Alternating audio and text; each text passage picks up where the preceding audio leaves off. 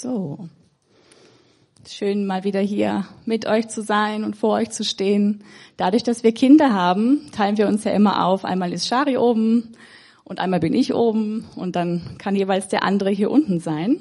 Und heute bin ich hier. Seit ich meine Kinder habe, liebe ich Rituale. Das hat durch die Kinder erst so eine richtige Bedeutung für mich gewonnen. Und damit meine ich nicht Rituale, die sinnentleert sind, die man einfach immer wieder wiederholt, weil man das halt so macht, sondern sowas wie schon alleine feste Tagesstruktur. Es ist unglaublich viel leichter mit Kindern, wenn so eine Art schon flexible, aber doch eine Struktur vorliegt im Tag, die man mit ihnen so durchläuft. Das gilt auch dann für Wochen und das gilt auch zum Beispiel für das, die Jahreszeiten. Ich liebe es, Frühling, Sommer, Herbst und Winter immer wieder ganz bewusst zu erleben und diesen, diesen Kreislauf mit ihnen so durchzugehen und, und uns zu freuen dann eben an den Wechsel der Jahreszeiten auch. Und es gilt auch für Feste. Wir haben ja die beiden großen Feste, jetzt Weihnachten und Ostern, aber es gibt auch noch so viele verteilt übers Jahr, die kehren immer wieder und es sind schöne Rituale. Und für mich gilt es jetzt langsam auch immer mehr für die Art, wie ich Bibel lese. Ja, ich mag's chronologisch durch die Bibel zu gehen. Da gibt's äh, Bibellesepläne für auch und das empfehle ich euch, dass man einmal die Bibel mal so liest, wie sie ungefähr zeitlich auch abgelaufen ist. Weil die Bücher in der Bibel sind ja nicht chronologisch äh, aneinandergereiht, sondern es geht oft mal zurück in der Zeit, mal wieder vor. Und das tut gut. Es gibt eine andere Perspektive. Ich empfehle euch das sehr. Ähm, wir sind ja eine charismatische Gemeinde und dann nehmen wir das auch, was die Predigten angeht und die Abfolge der Predigten jetzt mit festen Reihenfolgen nicht ganz so genau und wir schätzen unsere Freiheit. Und so sehr wie ich diese Freiheit auch schätze, schätze ich aber mittlerweile da auch gesunde Strukturen. Ich sage bewusst gesunde davor, ja, nicht sklavische Strukturen, die man unbedingt einhalten muss, aber ich mag das, wenn Predigten aneinander anschließen, aufeinander aufbauen. Und ähm, darum habe ich mir diese Woche die Frage gestellt, hinter uns liegt ja Ostern, was ist eigentlich nach Ostern passiert? So, wir kennen Ostern und wir wissen, dass die Himmelfahrt dann irgendwann kommt, aber diese Zeit dazwischen, was lag da eigentlich drin und was können wir für uns aus dieser Zeit so rausnehmen. Und ich möchte heute mit euch gemeinsam da durchgehen und ich hoffe, wir können das so richtig an uns ranlassen, dass wir mal versuchen, uns hineinzuversetzen in die Jünger von damals. Ostern bedeutet ja, Jesus war am Kreuz und er ist aufgestanden. Und wir, die wir jetzt 2000 Jahre später leben, das hat die Eva, ich weiß nicht, ob es letzte Woche war, da hast du das gesagt, wir wissen ja, aus der Perspektive von weiter weg, was es bedeutet hat. Und wir wissen, ich hoffe, wir haben zumindest den Beginn einer Ahnung davon, was da wirklich drinsteckt an Tiefe und an Bedeutung. Und wir haben eine Ahnung davon, was Jesus uns da erworben hat. Aber die Jünger, damals, nachdem das gerade passiert war, ich, ich glaube nicht, ich bin mir nicht sicher, ob die das verstanden haben. Beziehungsweise es gibt Stellen in der Bibel, die weisen darauf hin, dass sie erstmal völlig durcheinander waren. Ja, sie sind mit Erwartungen an Jesus herangetreten und sie hatten irgendwie eine Vorstellung davon, was in der Zukunft liegt. Und ich glaube, diese Vorstellung stimmte nicht mit dem überein, was passiert ist. Sie haben das nicht verstanden. Und die Jahre vor der Kreuzigung, das war ihr bekanntes Leben. Sie sind mit ihm rumgezogen, Sie haben seinen Lehren zugehört. Sie haben jeden Tag mit ihm verbracht. Und mit einem Schlag war das alles weg. Das war eine riesige Lehre. Ihre ganze Kultur auch, möchte ich mal fast sagen, war weg. Alles war unter ihren Füßen so wie weggerissen. Er sollte doch König werden und jetzt war er tot. Das passte nicht. Und in das hinein gibt es dann ein paar Begegnungen, wo Jesus den Jüngern erscheint. So die abschließenden Male, bevor er dann wirklich weggeht, wo er sich ihnen zeigt und wo sie langsam anfangen zu verstehen, er ist wirklich auferstanden und was das für sie bedeutet. Und dann habe ich mich gefragt, wenn ich Jesus wäre, was würde ich den Jüngern in unseren letzten Begegnungen, die wir haben, sagen? Würde ich nicht das sagen, was mir am wichtigsten ist und das nochmal wiederholen und da eine Betonung drauflegen? Oder Sie noch mal versuchen, abschließend auf das vorzubereiten, was kommt? Wahrscheinlich würde ich das tun. Kurz vor Abschieden von sehr teuren und wichtigen Personen in unserem Leben machen wir das genauso. Wir sagen nochmal Dinge, die uns wirklich wichtig sind. Und wir versichern uns nochmal der, der gegenseitigen Beziehung und der Art, wie wir zueinander stehen. Wir sagen so Dinge wie, achte auf dieses oder konzentriere dich darauf. Hab Mut. Pass auf dich auf. Und wir stellen vielleicht ein Wiedersehen in Aussicht. Solche Dinge tun wir, wenn wir uns verabschieden. Und ich glaube, bei Jesus war es ähnlich. Und deswegen möchte ich euch einladen, dass wir mal mit neuen Ohren hinhören auf das, was Jesus da zu seinen Jüngern gesagt hat, in den paar wenigen Begegnungen, von denen wir lesen können, bevor er in den Himmel aufgefahren ist. Und da fangen wir an in Lukas 24, die Verse 13 bis 35. Und ich spreche jetzt eine Warnung aus, eine positive Warnung. Ich werde heute viel aus der Bibel vorlesen. Halleluja, genau. Deswegen sind wir auch eigentlich hergekommen. Ihr wollt ja eigentlich nicht meine persönliche Meinung hören, sondern von Jesus. Und deswegen lade ich euch ein, jetzt nicht abzuschalten und euch zurückzulehnen, sondern mitzugehen und wirklich das mal zu versuchen, euch bewusst zu versuchen, reinzuversetzen in die Jünger, die in dieser, in diesem Stadium waren, in dieser Zwischenzeit. Am selben Tag gingen zwei Jünger nach Emmaus, einem Dorf elf Kilometer von Jerusalem entfernt, zu Fuß. Unterwegs sprachen sie miteinander über die Ereignisse der vergangenen Tage. Während sie sich unterhielten und nachdachten, kam Jesus selbst hinzu und ging mit ihnen. Aber sie, wie mit Blindheit geschlagen, erkannten ihn nicht. Worüber sprecht ihr da miteinander, wollte Jesus wissen. Die Jünger blieben traurig stehen und verwundert bemerkte Kleopas, einer von den beiden, du bist wohl der Einzige in Jerusalem, der nichts von den Ereignissen der letzten Tage weiß. Was meint ihr? fragt Jesus.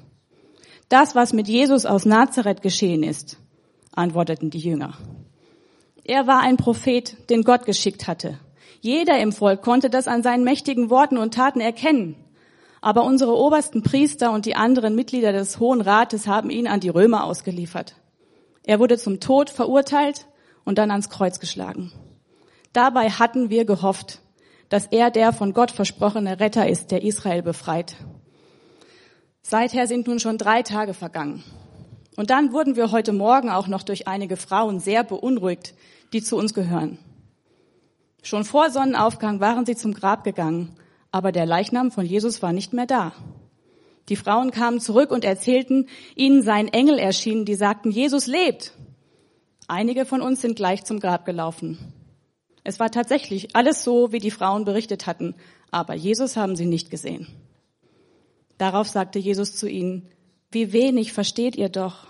Warum fällt es euch nur so schwer, alles zu glauben, was die Propheten gesagt haben? Musste der von Gott erwählte Retter nicht all dies erleiden, bevor ihn Gott zum höchsten Herrn einsetzte? Dann erklärte ihnen Jesus, was durch die ganze Schrift hindurch über ihn gesagt wird, von den Büchern Mose angefangen bis zu den Propheten.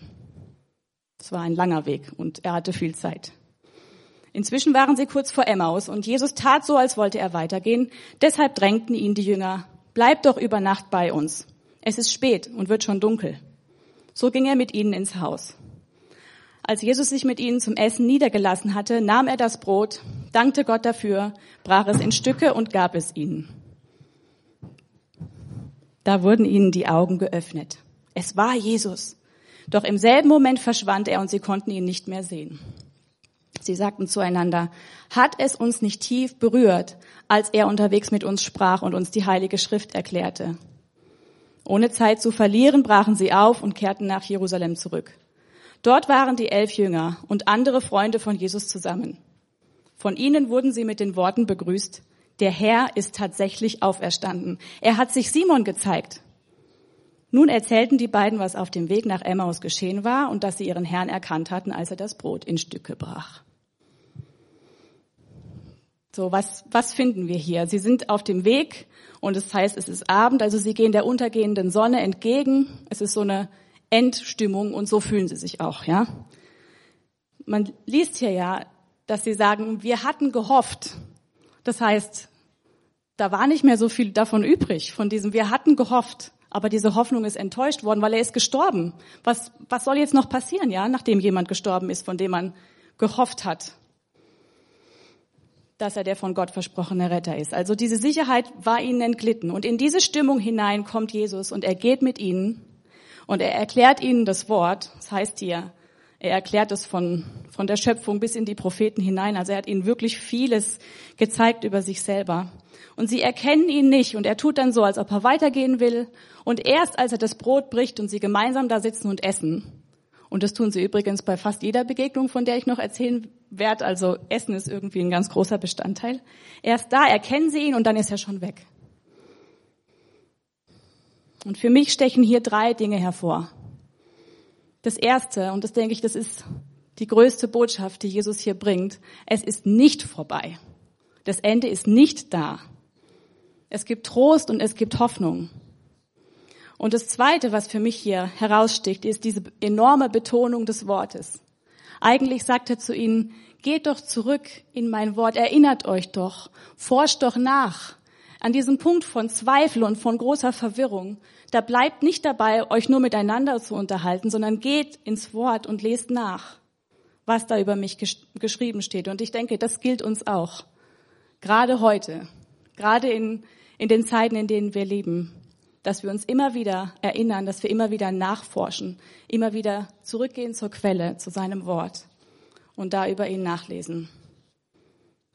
Und das Dritte ist, Sie erkennen ihn und die Botschaft, die darin liegt, ist, ich bin immer noch bei euch. Ihr seht mich nicht, ihr habt mich nicht gesehen, aber ich bin noch da. Und ich bin euch genauso nah wie vorher, nur anders. Und nebenbei erfahren wir dann in Vers 34 noch, dass die, die anderen Jünger, als sie dann zurückgehen und als sie ihnen sagen, wir haben Jesus gesehen und er hat mit uns gegessen, da sagen die zu ihnen, von ihnen wurden sie mit den Worten begrüßt, der Herr ist tatsächlich auferstanden. Er hat sich Simon gezeigt. Und diese Erwähnung von der Begegnung von Jesus mit Simon, die finden wir nur hier. Die finden wir nicht erklärt in irgendeinem anderen Buch in der Bibel. Das ist die einzige Erwähnung, die es gibt. Es gibt noch andere Begegnungen, von denen werden wir lesen, aber die wird nur hier an dieser Stelle erwähnt. Also es gab eine Begegnung von Jesus mit Petrus noch bevor er dann an ihm mit, an diesem Teich sitzt und die dreimal die Frage stellt, liebst du mich? Das, dazu kommen wir später noch. Aber es gab noch eine andere Begegnung und die macht dann die Jünger endlich sicher, dass es stimmt, was die Frauen gesagt haben, nämlich, dass Jesus auferstanden ist. Und mich berührt es so, wenn ich darüber nachdenke. Petrus, der war zerfressen von Schuldgefühlen. Er hatte sich selber und seine, seine Treue Jesus gegenüber und seinen Mut völlig überschätzt. Und er hat Jesus verleugnet, nicht nur einmal, sondern dreimal gleich. Und diesem Petrus, der da zu kämpfen hatte, sicherlich, mit, mit ganz viel Schuldgefühlen, dem begegnet Jesus als einer der Ersten. Und ich stelle mir das so vor, dass Jesus ihm in dieser Begegnung seine Selbstachtung wiedergegeben hat und ihn versichert hat, es ist alles gut. Ich liebe dich.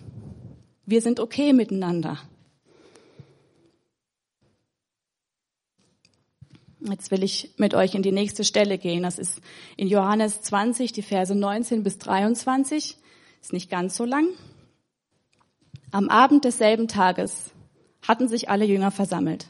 Und aus Angst vor den führenden Juden ließen sie die Türen fest verschlossen.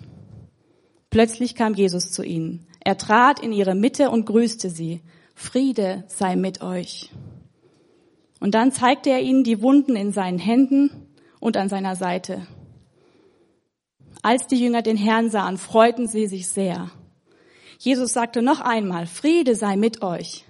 Wie mich der Vater gesandt hat, so sende ich jetzt euch.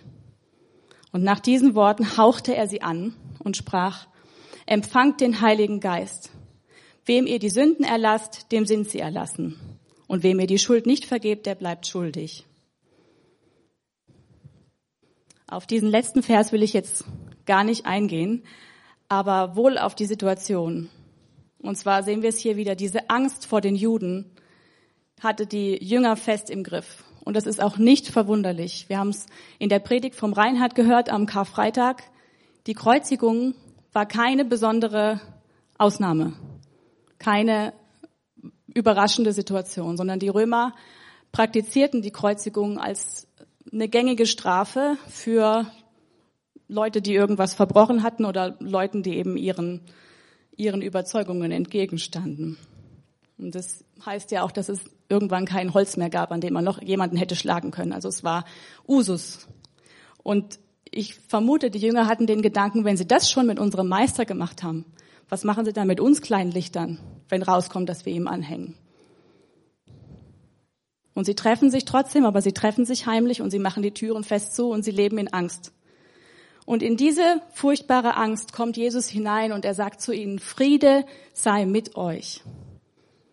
Und ich glaube, das war einerseits ein Gruß, so Shalom, das gibt's ja als Gruß, aber es war eben mehr als ein Gruß. Es war dieser Friede, der von Jesus kommt, den er mitgebracht hat. Und dieser Friede, der geht weit hinaus über einfachen Waffenstillstand oder wie man das sonst auslegen könnte. Ja, wir kennen den Frieden, den Jesus mit sich bringt. Der ist so viel tiefer und so viel weiter. Und dieser Friede, der bläst ihre Angst weg. Das heißt hier, sie sind dann von Freude erfüllt. Und er sagt, alles gut, ich bin da. Ich bin mit euch. Und dann heißt es hier, er hauchte sie an und sie bekommen den Heiligen Geist. Und ich frage jetzt mal euch, äh, kennt ihr andere Stellen noch, wo es heißt, dass Gott Menschen anhaucht? Welche fallen euch da ein? Genau, die Schöpfung, Adam, genau. Vielleicht noch eine? Ich habe noch gedacht an die Stelle mit den toten Gebeinen. Bei Hesekiel, da heißt es auch, und er bläst seinen Atem in sie hinein und dann werden sie wieder lebendig. Und beide Male im Alten Testament ist es ja so, dass was, was nicht lebendig war, von Gott angehaucht wird und danach empfängt es Leben und es kann handeln. Und das lasse ich jetzt einfach mal so hier stehen, weil ich auch noch nicht genau weiß in der Tiefe, was, was ist hier genau passiert. Aber er hat sie angehaucht und sie empfangen den Heiligen Geist und danach war etwas anders als vorher. Lesen wir weiter. Immer noch Johannes 20, Verse 24 bis 29. Jetzt kommt Thomas. Und das ist ein großer Liebling von mir. Thomas, einer der zwölf Jünger, der auch Zwilling genannt wurde, war nicht dabei bei dem Ereignis, von dem wir gerade gelesen haben. Deshalb erzählten die Jünger ihm später, wir haben den Herrn gesehen. Doch Thomas zweifelte. Das glaube ich nicht. Ich glaube es erst, wenn ich seine durchbohrten Hände gesehen habe. Mit meinen Fingern will ich sie fühlen und meine Hand will ich in die Wunde an seiner Seite legen. Acht Tage später hatten sich die Jünger wieder versammelt. Diesmal war Thomas bei ihnen. Und obwohl sie die Türen wieder abgeschlossen hatten, stand Jesus auf einmal in ihrer Mitte und grüßte sie und wieder, Friede sei mit euch. Dann wandte er sich an Thomas. Leg deinen Finger auf meine durchbohrten Hände und sieh sie dir an. Gib mir deine Hand und leg sie in die Wunde an meiner Seite. Zweifle nicht länger, sondern glaube. Und Thomas antwortete, mein Herr und mein Gott. Da sagte Jesus, du glaubst, weil du mich gesehen hast. Wie glücklich können sich erst die schätzen, die mich nicht sehen und trotzdem glauben. Thomas ist ja bekannt geworden als Thomas der Zweifler.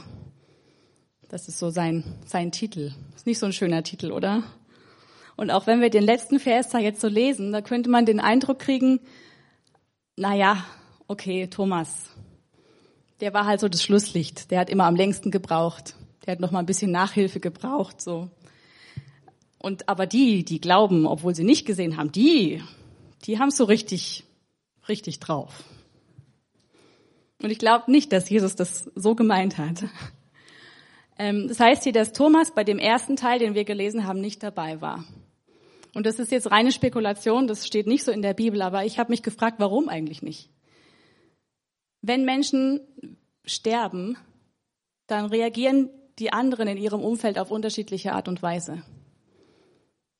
Es gibt den einen Typ, der möchte sich vielleicht die ganze Zeit alles von der Seele reden und über den ganzen Schmerz sich mitteilen. Und er sucht die Gemeinschaft und kann vielleicht auf einmal nicht alleine sein. Und dann gibt's die anderen, die sich am liebsten irgendwo verkriechen würden, wo keine Menschen mehr sind. Und vielleicht war Thomas so. Und das andere ist dann, die anderen Jünger kommen zu ihm und die erzählen ihm von der Begegnung, aber er kann es nicht glauben. Er will es selber sehen. Und ich finde es so interessant, was für ein Typ Mensch der, der Thomas ist. Der ist aufrichtig. Er kann einfach nicht so tun, als hätte er keine Zweifel. Er brauchte Gewissheit und es war keiner, der ein Glaubensbekenntnis einfach so mal schnell nachplappert, weil jemand anders ihm das vorsagt. Er musste selber sehen, er musste selber Gewissheit kriegen. Und jetzt habe ich euch ein Zitat mitgebracht, das habe ich aus einem Kommentar, den ich gelesen habe zu der Stelle. Ähm, es gab einen, Englisch, einen englischen Dichter, der hieß Lord Tennyson, und der soll gesagt haben, aus aufrichtigem Zweifel spricht oft ein größerer Glaube als aus dem eifrigen Nachplappern des Glaubensbekenntnisses.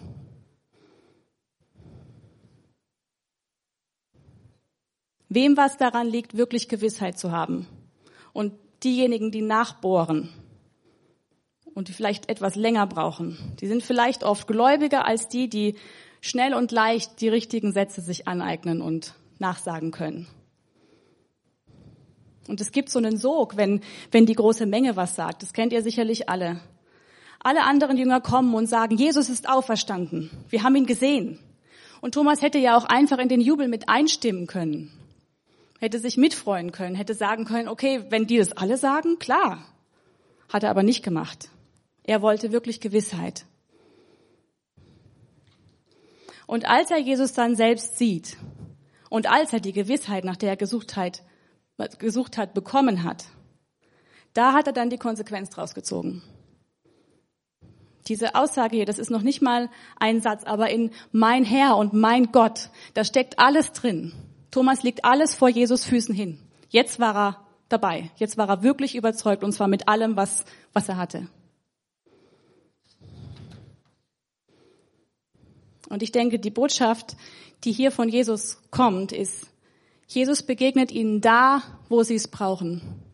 Den einen am Ort der Angst und dem Thomas am Ort des Zweifels. Er kommt in ihre Situationen rein und er lässt sie, überlässt sie nicht einfach sich selber. Und er versichert ihnen, ich bin da. Ich bin mit euch. Und er lässt keinen zurück. Er hätte ja auch sagen können, na ja, den, den meisten bin ich jetzt begegnet und Thomas, ja gut, Thomas ist halt Thomas, ne, aber der wird sich schon einkriegen so. Die anderen können ja mit ihm reden und der versteht das dann schon. Er kommt extra, extra für Thomas und er zeigt ihm seine Hände und er zeigt ihm seine Seite.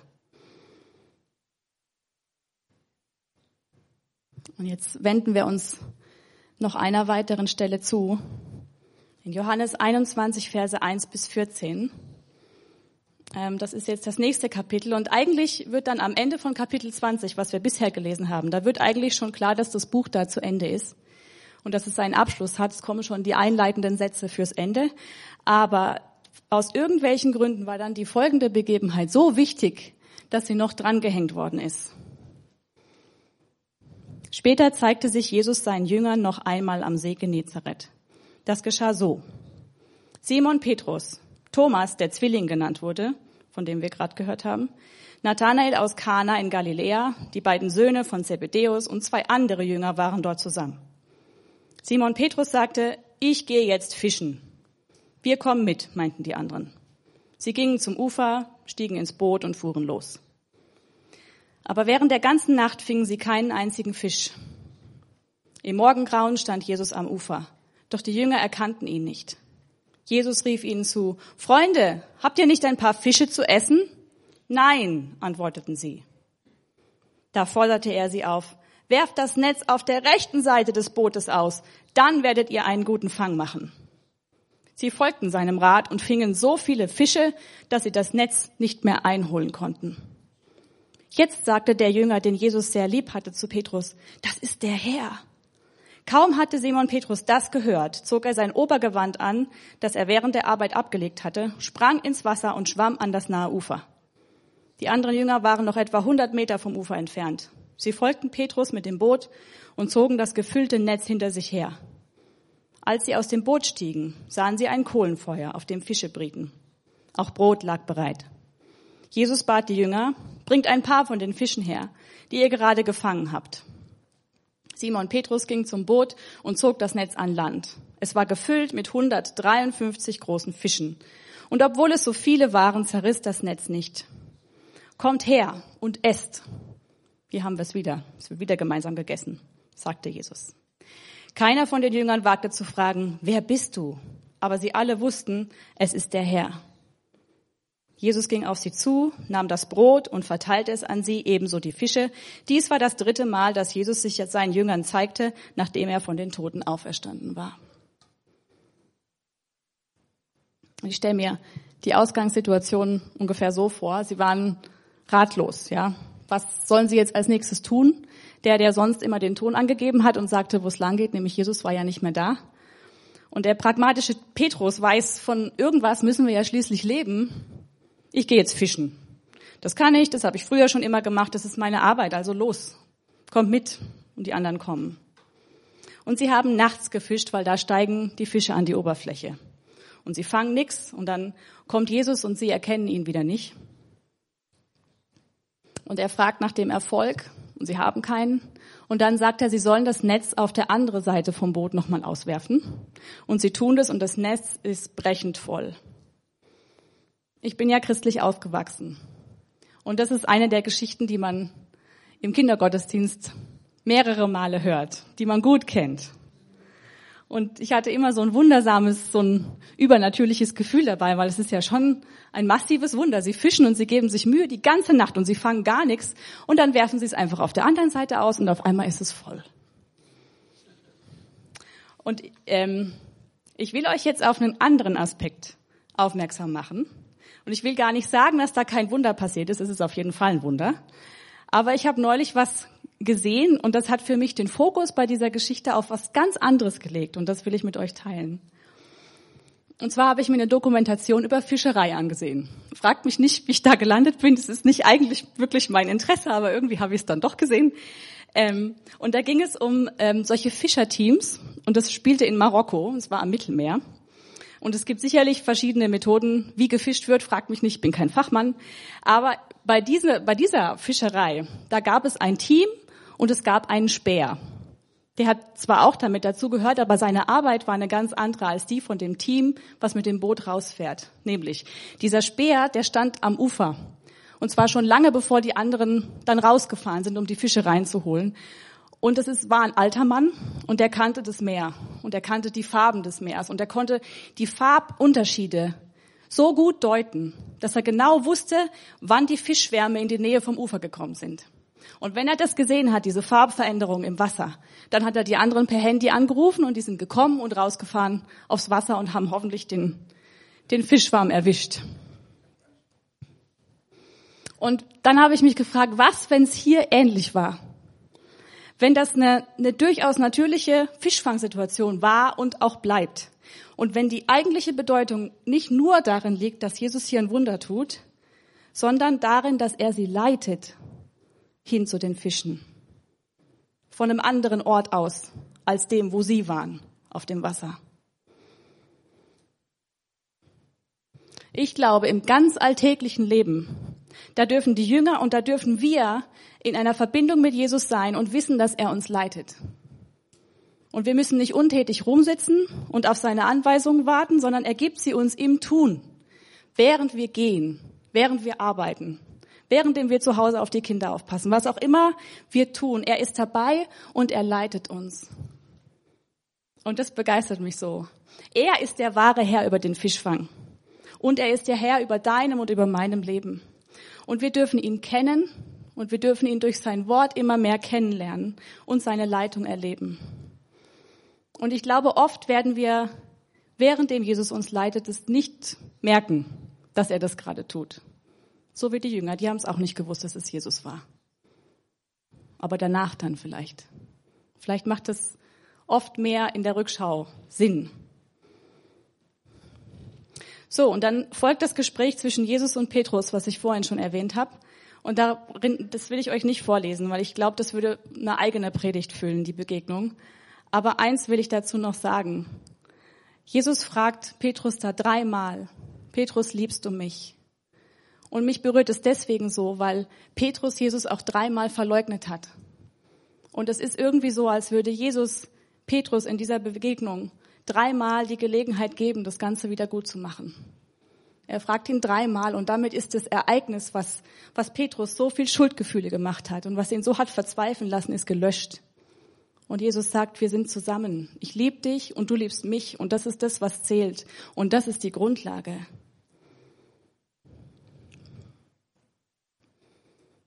Und ich will jetzt noch einmal zusammenfassen, was ich denke, was hier die Hauptakzente waren. Und das ist erstens, Jesus sagt, ich bin da. Ich bin bei euch und ich bleibe bei euch, auch wenn ihr mich nicht seht. Und ich bin versöhnt mit euch. Und das Zweite, und das denke ich, da ist eine kleine Aufforderung auch drin, bleibt dran an meinem Wort. Da steckt das drin, was ihr wissen müsst. Forscht in der Schrift. Und das Dritte hier aus dieser letzten Geschichte. Ich leite euch. Wenn ihr nicht wisst, wohin und wie, und wenn ihr diese Unsicherheit spürt, dann erinnert euch daran, Jesus hat gesagt, er leitet uns.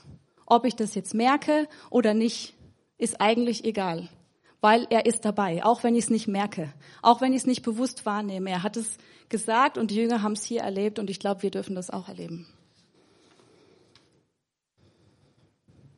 Jesus begegnet seinen Jüngern ein paar Mal nach der Auferstehung und vor der Himmelfahrt und bei der Himmelfahrt dann gibt er ihnen den großen Auftrag, den ihr alle sicherlich schon gehört habt. Macht Menschen zu Jüngern und tauft sie und lehrt sie, alles zu bewahren, was ich euch geboten habe. Und das ist ein großer Auftrag.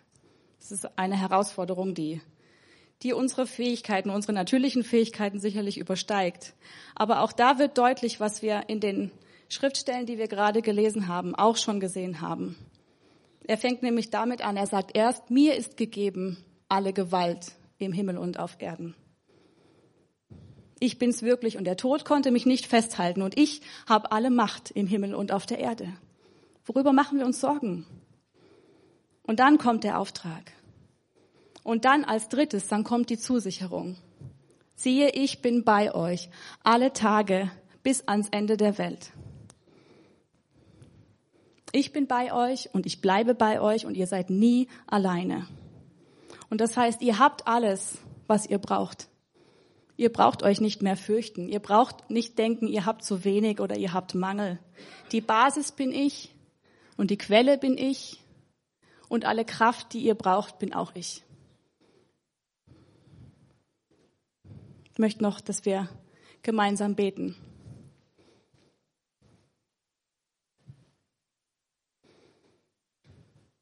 Jesus, wir danken dir für deine liebevolle Art, mit der du den Jüngern abschließend begegnet bist.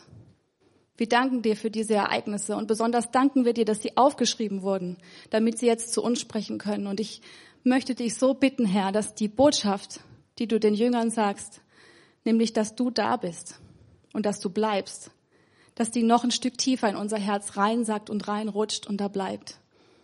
Und dass wir immer mehr lernen aus dieser Sicherheit und aus dieser Fülle, aus dem, dass es genug ist, dass wir aus dem rausleben können. Dass wir aus diesem Gefühl rausdenken können. Ob das um die Alltagssituationen geht oder um das große Ganze. Jesus, ich danke dir, dass du da bist mit deiner Fülle und mit deinem Frieden. Und wir danken dir, dass du uns persönlich abholst. Jeden da, wo er ist. Und ich bitte dich, dass du die Gewissheit, dass du uns leiten wirst, dass du auch die in unserem Herzen noch viel mehr verankerst, damit wir loslassen können von, von Unsicherheiten und von Zweifeln und einfach leben können, mit Freude leben können, mit Fülle und mit Schwung leben können, ohne angezogene Handbremse, weil, weil du da bist und weil du alles vorbereitet hast und weil dir alle Macht gegeben ist im Himmel und auf der Erde und weil wir zu dir gehören. Danke, Jesus. Danke, dass du uns erkauft hast und danke, dass du uns vergeben hast und danke, dass du sagst, wir sind dein.